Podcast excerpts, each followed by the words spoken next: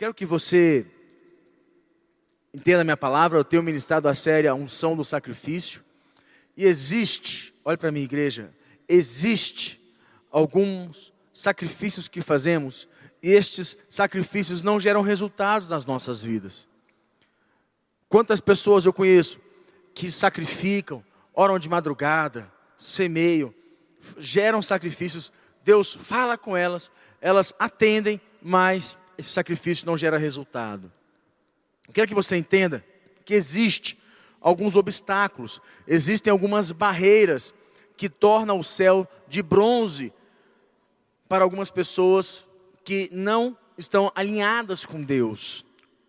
Quando nós sacrificamos, nós temos que andar alinhados com Deus, para que o nosso sacrifício possa ultrapassar os céus e ir diante do trono de Deus. Nós não podemos simplesmente fazer um sacrifício e achar que, o sacrifício vai por si só trazer o resultado.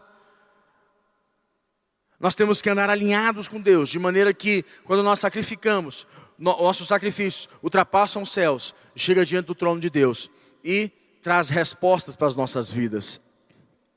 Então existem obstáculos, eu quero trabalhar com você estes obstáculos, quero que você observe qual deles você está identificando, ou até mesmo se nenhum deles você se identifica, quer dizer que você está no caminho certo. Porque muitas pessoas pensam que nós falamos do lado negativo. Ó, oh, não faça isso, não faça isso, não faça isso. Você fala, bispo, eu não estou fazendo nenhum destes. Maravilha, continue assim que você vai começar a ter, a ter os teus resultados diariamente na tua vida. Eu quero ouvir um amém. Então entenda uma coisa, igreja. Ah, primeiro ponto que eu quero abordar com você é que não o nosso sacrifício, quando nós colocamos nosso dízimo no altar, nós achamos que o dízimo já é suficiente. Ele faz tudo.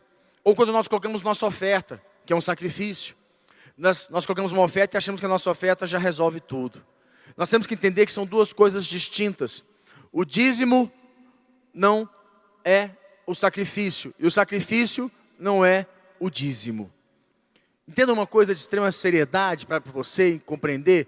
Quando Deus coloca para nós, em Malaquias capítulo 8, Malaquias capítulo 8, ele diz assim: Roubará o homem a Deus? Todavia vós me roubais e dizeis: Em que te roubamos? Nos dízimos e nas ofertas, diz Deus.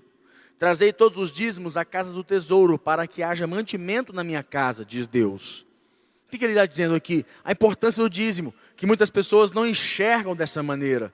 E você precisa compreender, você precisa enxergar o dízimo da maneira correta. Não é algo criado pelo homem.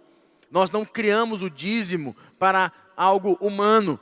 Nós, o dízimo foi criado por Deus para que haja proteção na vida do homem. Eu estava contando mais cedo a história que nós tivemos na nossa igreja do Samambaia, que o, o líder que chegou para nós e falou assim: Olha, eu estou com muita dificuldade.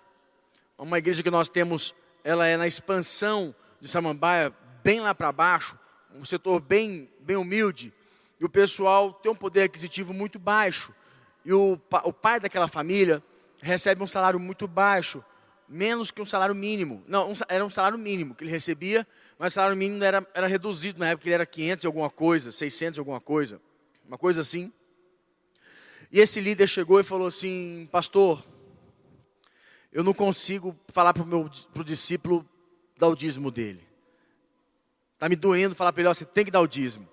Ele é pai de família, trabalha para caramba o dia todo, tem muita coisa. E eu vou falar para ele: Dá seu dízimo. É 10% de tudo que ele ganha. Eu não tenho coragem de falar isso para ele. E o pastor, naquele momento, como profeta, não como sacerdote, virou para ele e falou assim: Olha, dê o dízimo. Fala para ele crer, acreditar. Fala para ele obedecer. Não sei se você entende, dízimo é obediência, dízimo não é sacrifício. E o pastor desafiou o líder a falar com o discípulo, o discípulo dizimar. E o rapaz chegou e, com o coração doendo, falou com o líder, conversou com ele, explicou para ele. E o rapaz falou: Eu vou dizimar.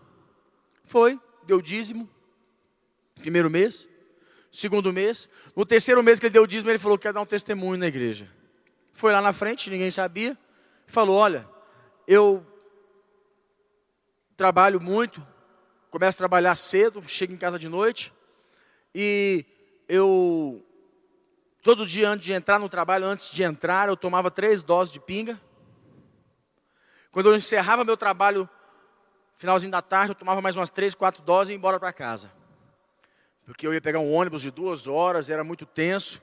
E para começar a trabalhar o dia, que eu trabalhava muito, eu tomava umas doses. Então eu tomava uma, uma série de umas sete, oito doses por dia de cachaça. Tá bom. Ele pegou esse rapaz e falou o seguinte: hoje eu posso testemunhar, para a glória de Deus, que eu não bebo mais, eu parei de beber. Aí o pastor perguntou bem, mas por quê? O que aconteceu? Ele falou, pastor, meu líder me desafiou a dar o dízimo. E eu dei meu dízimo.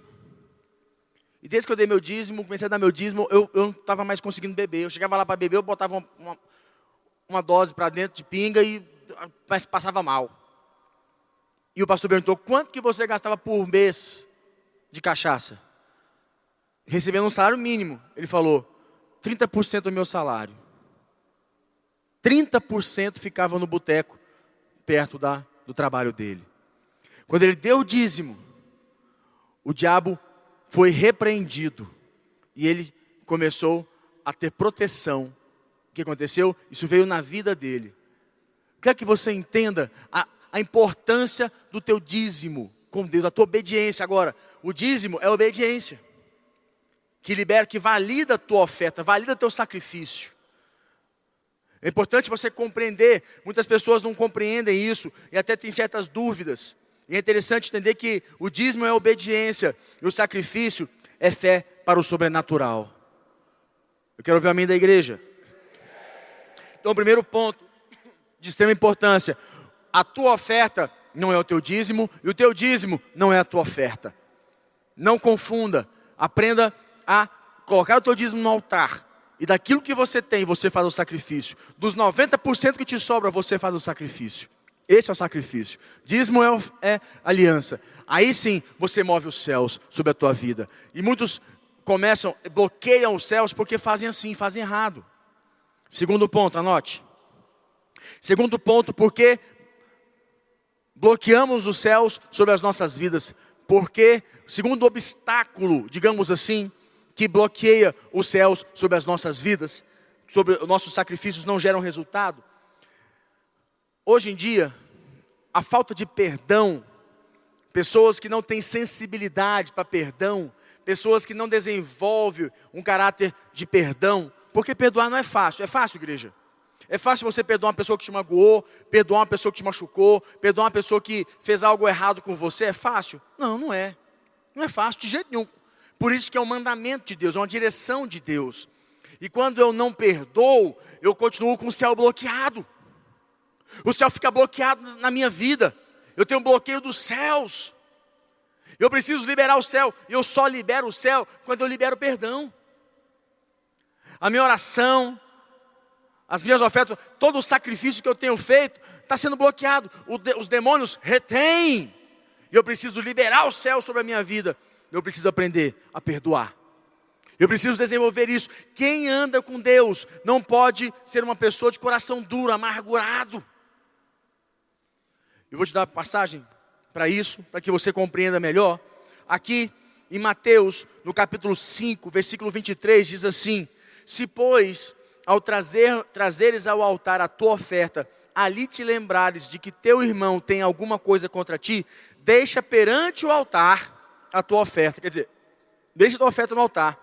Vai, primeiro reconcilia-te com o teu irmão, e então, voltando, faze a tua oferta. Que ele está dizendo aqui?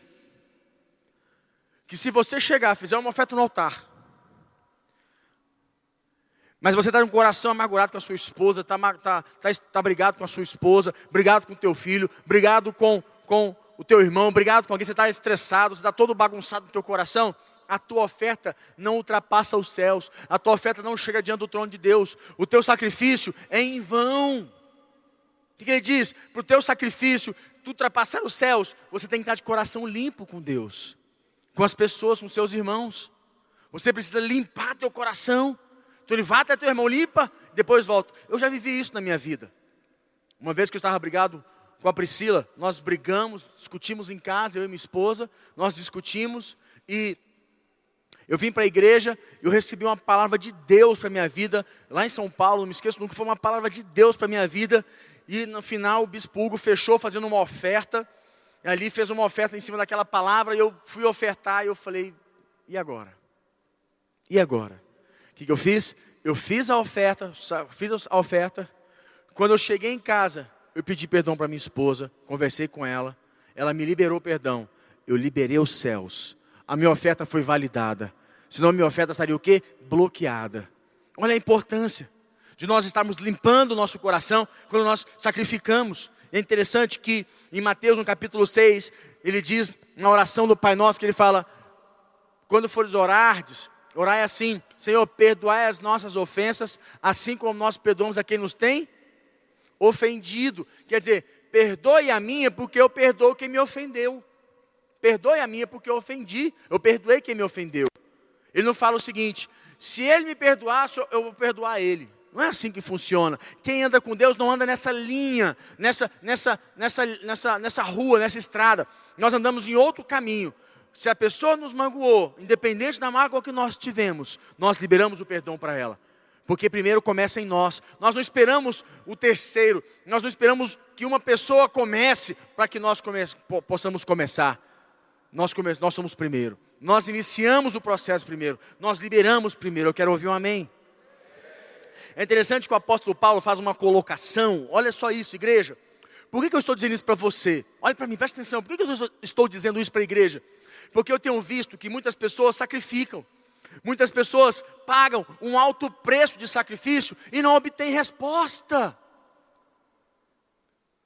Esses, estes obstáculos têm impedido você de ultrapassar os céus e de e colocar suas ofertas diante de Deus teu sacrifício diante de Deus e os anjos serem liberados para trazer o que te pertence. Eu não sei se você entende, quando você faz uma, uma, uma oferta de sacrifício, quando você gera um sacrifício para Deus, uma oração de madrugada, uma oferta alta, esse sacrifício vai diante de Deus. Quando você nega o pecado, quando você nega alguma coisa, este teu sacrifício vai diante do trono de Deus. E aquilo que você tem que colocar diante de Deus, Deus dá autorização para os anjos trazer para você. Os anjos sobem e descem, como a Bíblia diz, sobem e descem, levando e trazendo bênçãos, milagres para a tua vida, promessas para se cumprir. Mas quando eles passam no terceiro céu, eles são bloqueados, porque os demônios retêm, porque o céu está de bronze. Então é interessante aqui, e é bom que o apóstolo Paulo fala uma coisa aqui em Marcos capítulo 11, no versículo 25, o apóstolo Paulo diz assim: E quando estiverdes orando, se tendes alguma coisa contra alguém, perdoai, para que vosso Pai Celestial perdoe as vossas ofensas. Em 2 Coríntios 2, versículo 10 a 11, diz: Paulo, Paulo diz: A quem perdoais alguma coisa, também eu perdoo, porque de fato, o que tenho perdoado, se de alguma coisa tenho perdoado, por causa de vós o fiz na presença de Cristo, para que Satanás não alcance vantagem sobre nós, pois não lhe ignoremos os desígnios. Olha o que o apóstolo Paulo fala. Eu perdoo, porque se eu não perdoar, Satanás obtém o quê? O que, ele obtém de mim? Vantagem, fala comigo, vantagem. Diga mais forte, mulher, diga vantagem. Homens, digam vantagem. Quando eu não perdoo, o diabo alcança vantagem de mim que quer dizer isso? Ele vantagem. Ele começa a ter o quê? Uma brecha na minha vida, uma autorização, uma autoridade. Ele começa a reter o que é meu, bloquear o que é meu. E eu não posso permitir isso na minha vida. Por isso que eu faço o quê? Eu perdoo. Quem anda com Deus não pode andar com o coração enrijecido, duro. Quem anda com Deus tem que andar com o coração limpo, reto diante de Deus. E é importante que ele diz aqui, olha o que o apóstolo Paulo diz, igreja. Olha o que ele diz aqui, Satanás, para que Satanás não alcance vantagem sobre nós. Não lhe ignoremos os desígnios. Quais são os desígnios de Satanás, igreja? Matar, roubar, destruir. Ele vai, essas são as intenções dele, são os desígnios dele. Não pense diferente. Então é importante você compreender que você precisa aprender a liberar perdão. Não ande com o coração amargurado. Que o diabo não encontre em você amargura. Que quando Deus olhar para você, encontre em você um coração limpo. fácil. É fácil ter um coração limpo? Não é fácil, não. Não é não, gente. Nós nos decepcionamos com os cônjuges, nós nos decepcionamos com os nossos filhos, nos decepcionamos com o nosso chefe, ficamos magoados, nosso coração fica duro, a gente fica estressado, irritado. Mas e aí? Vou permitir que o meu coração fique assim? Vou permitir que essas pessoas tenham tanto poder na minha vida de reter o que Deus tem para mim? Porque é poder que elas têm que eu estou permitindo. Eu tiro o poder da mão delas, eu trago de volta o poder para mim, eu libero o perdão para essas pessoas e eu libero os céus na minha vida. É isso que eu faço. Agora é fácil? Não, não é fácil, mas eu preciso fazer, eu tenho que fazer. Porque senão se torna um obstáculo dos milagres de Deus na minha vida. Satanás obtém o que? Vantagem na minha vida. Terceiro ponto. Anote o terceiro ponto. O terceiro ponto diz aqui: estava ministrando Gênesis versículo 22, capítulo 22. Gênesis capítulo 22, no versículo 3 diz assim: Levantou-se, pois, Abraão de madrugada, e tendo preparado o seu jumento, tomou consigo dois dos seus servos e a Isaac, seu filho, rachou lenha para o holocausto e foi para o lugar que Deus lhe havia indicado. Terceiro ponto: deixe deixar para amanhã o que tem de, ser, de fazer hoje. Não deixe para amanhã o que você precisa fazer hoje. O que você pode fazer hoje. O que aconteceu? A Bíblia não fala, quando nós lemos em Gênesis, que Deus estabeleceu um prazo para Abraão. A Bíblia não diz que Deus estabeleceu o dia, a hora, o momento. Deus, a Bíblia diz que Deus falou com Abraão que ele fizesse um sacrifício. E a Bíblia diz que Abraão, na madrugada, Deus falou com ele de noite, de madrugada ele já rachou a lenha, colocou no jumento, chamou os servos, o filho e foi. Na madrugada, ele não esperou, porque o que ele poderia ter feito? Peraí, calma, Deus me pediu meu filho para sacrificar, ele poderia ter pro, pro, protelado, enrolado, Poderia ter esperado uma semana, que é o que a maioria das pessoas fazem. Elas bloqueiam o céu na vida delas, porque elas enrolam. Deus fala com você, sacrifica, gera um sacrifício, move os céus, move as águas, move o sobrenatural. Deus fala com você, Deus me fala no teu coração. O que, que você faz? É, eu não sei se é de Deus, eu estou orando, estou pensando, eu tô, estou tô, eu tô aí, estou crendo, estou esperando confirmação de Deus.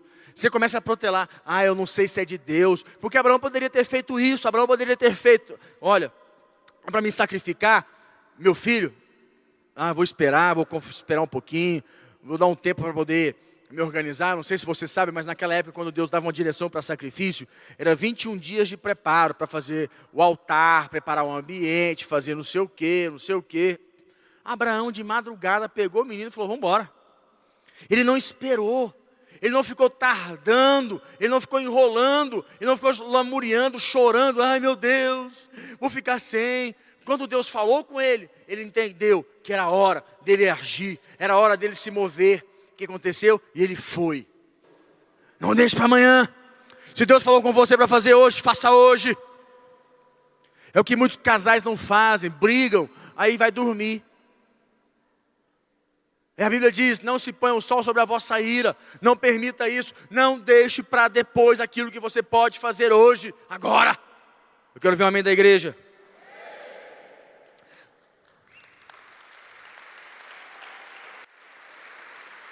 Quarto ponto, anote o quarto ponto. Gênesis 22, versículo 12, diz assim: Agora sei que temes a Deus porquanto não me negaste o filho, o teu único filho. Hum.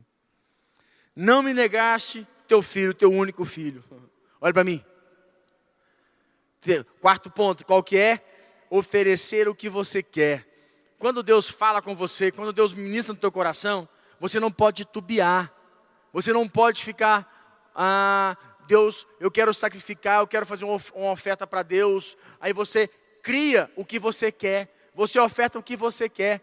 Quando Deus fala com você, Deus é específico, porque Deus quer mexer com as tuas estruturas, Deus quer mexer com as águas da tua vida, Deus não quer que você permaneça sendo o que você é, Deus precisa tirar os ídolos da tua vida, Deus precisa tirar as idolatrias, Deus precisa mexer com o teu interior, com a tua alma, Deus precisa mexer com você, e Deus vai falar, vai mexer, vai pedir aquilo que você sabe, que você vai ter dúvidas, que você vai ficar inseguro.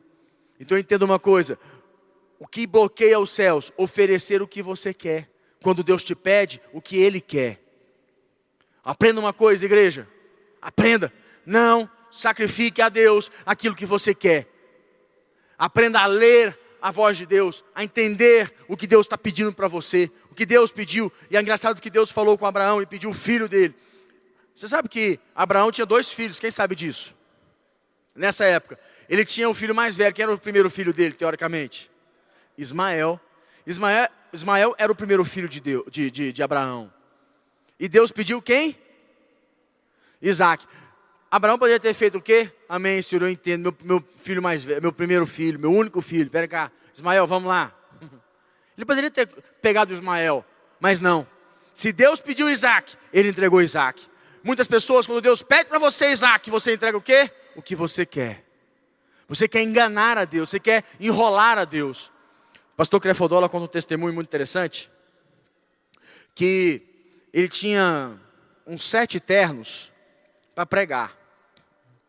Ele disse que um dia estava na casa dele e um, irmão foi lá na, na casa dele e falou que não tinha terno para ir para a igreja. E Deus falou com o pastor Crefodola naquele dia. Ele falou que Deus falou com ele, Deus ministrou no coração dele. Dá o terno tal para ele. Dá o terno para ele. E naquele momento ele disse que o pastor Crefodola falou assim: Deus falou comigo. Eu peguei, subi as minhas escadas da minha casa, subi a escada, peguei o terno, desci a escada e falei para ele: Deus tem um presente, Deus mandou te entregar um presente. Ele pegou e falou assim: está aqui um terno.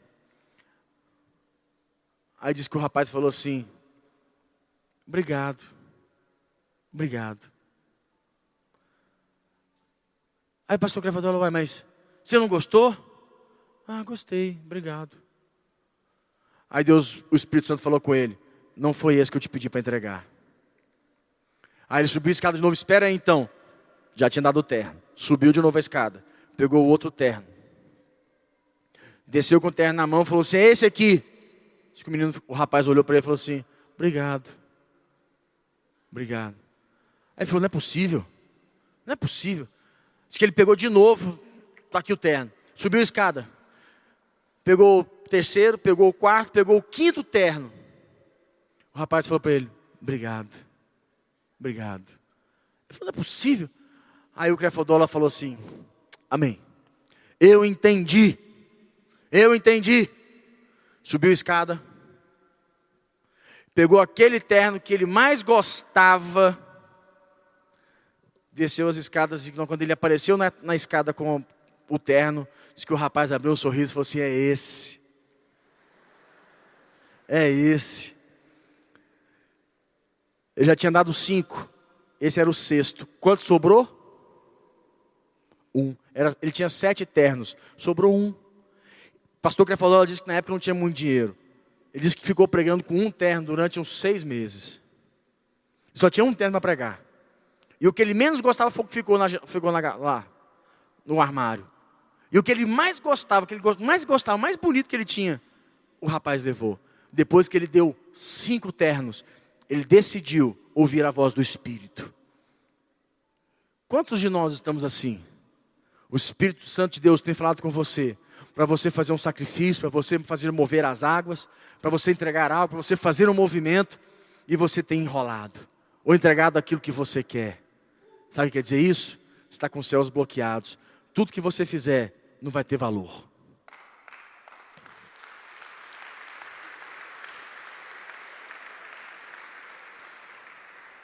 Quando Deus falou com Abraão, ele entregou aquilo que Deus pediu. Deus falou para ele: Pega teu filho, leva para o Monte Moriá e sacrifica-o para mim, teu filho Isaac. Ele foi, pegou o filho Isaac e levou. Quinto ponto: aprenda uma coisa, aprenda. Aprenda o que eu vou dizer para você: ouvir a voz do teu coração. Ouvir a voz do coração é um obstáculo. Ouvir a voz do coração é um obstáculo. Bloqueia os céus na tua vida. Sabe por quê? Porque o coração te traz engano. O coração é agradar o homem. O coração é fazer a vontade do homem. A fé é agradar a Deus. É, é fazer o sobrenatural. A fé é fazer o sacrifício que agrada a Deus. A fé me leva a mover o que precisa ser movido. O coração me leva a fazer o que eu quero fazer. Jeremias capítulo 17, no versículo 9, diz assim: Jeremias 17, versículo 9: Enganoso é o coração, mais do que todas as coisas, e desesperadamente corrupto, quem o conhecerá? Eu, o Senhor, esquadrinho o coração, eu provo os pensamentos, e isto para dar a cada um segundo o seu proceder, segundo o fruto das suas ações. Forte isso. Que ele diz: o que eu quero dizer para você? O coração agrada o homem, o coração agrada a vontade do homem, a fé agrada a vontade de Deus.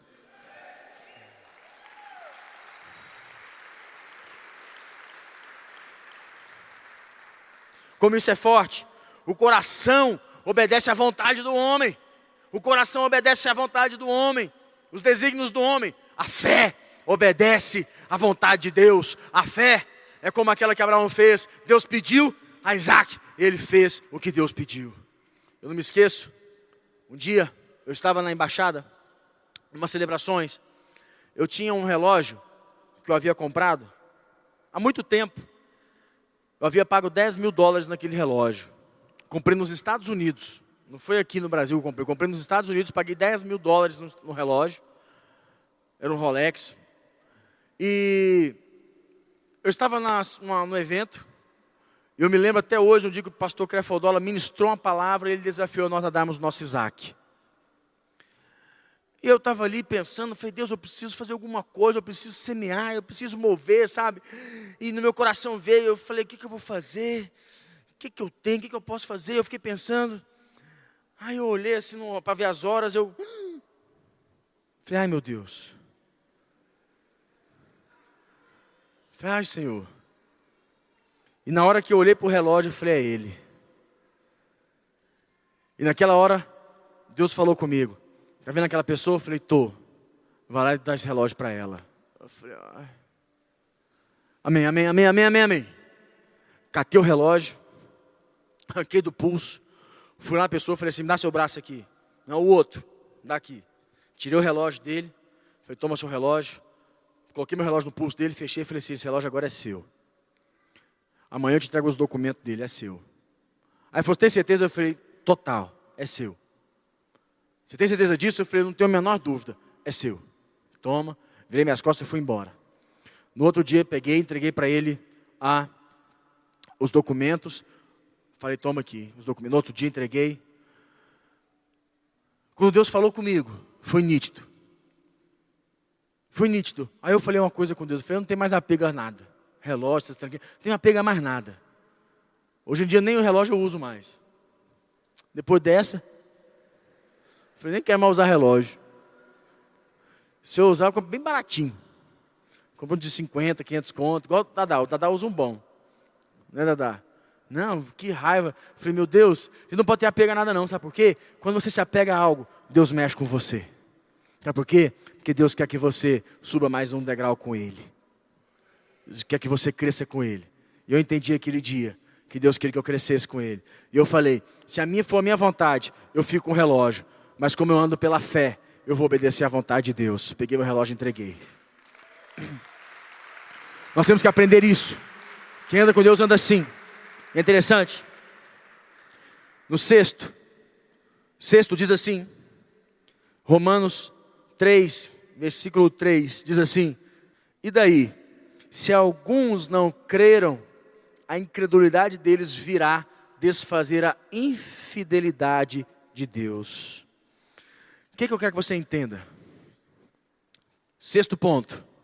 Sexto ponto, anote que esse ponto é de extrema importância para a sua vida. Extrema importância. O que bloqueia os céus, o que permite o céu se tornar céu de bronze na tua vida, qual obstáculo bloqueia o céu na tua vida? Qual é mais um dos obstáculos?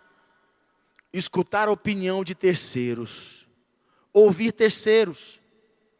Eu digo para você, eu estou te dando sete opiniões aqui, estou te dando sete pontos que eu acredito. Pode não existir mais, mas eu estou dizendo os primordiais para mim, que eu acredito que são os, os pontos mais importantes para a tua vida, para que você limpe os céus. Possam existir outros? Pode. Mas eu quero dizer os que eu estou colocando. O sexto ponto é, o sexto ponto que eu digo para você hoje, eu quero que você entenda no teu coração, que você guarde ele aqui, é, não aceite opinião de terceiros. Quando Deus fala com você, quantas vezes Deus falou comigo? Quantas vezes Deus já falou com você? Quantas vezes Deus já ministrou no nosso interior? Que Deus já nos desafiou a fazer algo que nós fizemos o quê? Vou confirmar. Ah, vou ver se. Ah, eu não, sinto, eu não sei se é de Deus. Ah, eu estou com, uma, tô um negócio no meu coração, mas não sei se é isso mesmo. O que a gente faz? Vai conversar com o líder, vai conversar com o pai, com a mãe, com o irmão, com o Beltrano, até escutar todos que possam falar o seguinte: Ah, não sei não. Ah, isso não é de Deus não. Ah, acho que esse negócio não é de Deus não. Quando Deus fala com você, Deus fala com você. Quando Deus falou com Abraão, Abraão não chegou para Sara e falou assim: Sara, minha esposa, olha só, Deus falou comigo ontem à noite para me sacrificar nosso filho Isaac. O que, que você acha? E eu te pergunto, o que, que você acredita que Sara ia falar para ele? Falar, você está doido? Você pirou? Como diz o irmãozinho, você fumou maconha estragada? Você está maluco, ô, ô, ô, Abraão? Deus não vai pedir nosso filho, não. Se Deus, debaixo de muito sacrifício, nos deu um filho, agora Deus vai pedir esse filho para a gente? Debaixo de muita oração, de muito sacrifício, de muita dor, Deus nos deu um filho, agora Deus vai me pedir para você sacrificar ele? Você está louco, Abraão? Você está maluco? Deus que me deu, agora Deus tira. Que Deus é esse? Não. Abraão não foi falar com Sara. Sabe por quê? Porque Abraão sabia que se Deus falou com ele, Deus falou com ele. ele se ele falasse com Sara, Sara iria bloquear, ia impedir, ia impedir, e ele ia bloquear o céu sobre a vida dele, ia trazer céu de bronze. O que acontece? Quantas vezes Deus falou para você fazer uma oferta, Deus falou para você fazer um sacrifício, Deus falou com você e você foi consultar com a sua esposa, com seu irmão, com seu cônjuge, com alguém que pudesse. Você procurou alguém para falar para você: Isso não é de Deus, não. É você, né? Não é de Deus, não. Que você quer, buscou ouvir o que você queria. Você bloqueou os céus. Está com os céus bloqueados na tua vida. Por quê? Porque você reteu o que é, que é de Deus. Você reteu. Você foi buscar opinião de terceiros. E Deus quer falar com você. Sétimo ponto e último ponto. Salmo 119. Abra comigo, Salmo 119. Meu último ponto, eu quero orar com você. A equipe de louvor pode se posicionar. Salmo 119, versículo 158. Aqui ele diz assim, presta atenção, igreja, olha o que ele diz aqui. Vi os infiéis e senti desgosto. Diz Deus, vi os infiéis e senti desgosto porque não guardam a minha palavra. Caramba, que porrada! Vi os infiéis e tive desgosto, porque não guardam a minha palavra. Olha como isso é forte. Como isso é importante para as nossas vidas. É importante nós sermos fiéis, fiéis no nosso dízimo, fiel na nossa oferta, fiel com nossos cônjuges, fiel com nossos filhos, fiel com o nosso líder, fiel com a igreja. Nós sermos fiéis de nós guardarmos a aliança, de nós sermos homens e mulheres de aliança, de nós mantermos nossa fidelidade, mesmo debaixo de contrito. Às vezes nós temos a, a, a relacionamento, às vezes ele fica um pouco conturbado, que é, é ser normal. Às vezes você ficar indignado, é, você ficar magoado com a igreja, você se decepcionar com a igreja, isso acontece, gente. Erros acontecem, falham, mas eles não podem te tirar da presença de Deus. Você não pode se tornar um infiel uma pessoa infiel ao Senhor, porque houve erro, porque houve falha. A tua fidelidade, teu coração, procura, procura resolver, procure teu líder, fala, olha, eu não gostei disso, quero resolver, resolve, fala, estreite o relacionamento. Não é assim que nós fazemos no nosso casamento, não é assim que nós fazemos quando nós discutimos com as nossas esposas, com nossos cônjuges, com nossos filhos, nós discutimos O que nós vamos fazer? Vamos separar? Não. Fala, vem cá, olha só, não gostei disso, não concordei, estou magoado, quero, quero resolver essa situação. A gente resolve e fica bem. E continua. Por quê? Isso faz parte. Mas para muitas pessoas, qualquer ponto é suficiente para poder sair fora. Porque não tem um coração de aliança. O coração não tem aliança. O coração é um coração todo magoado, machucado, arrebentado. Qualquer coisa que acontece é ponto para poder sair fora. Obstáculos que bloqueiam o céu. A tua infidelidade, quando você age de maneira infiel, você bloqueia o céu.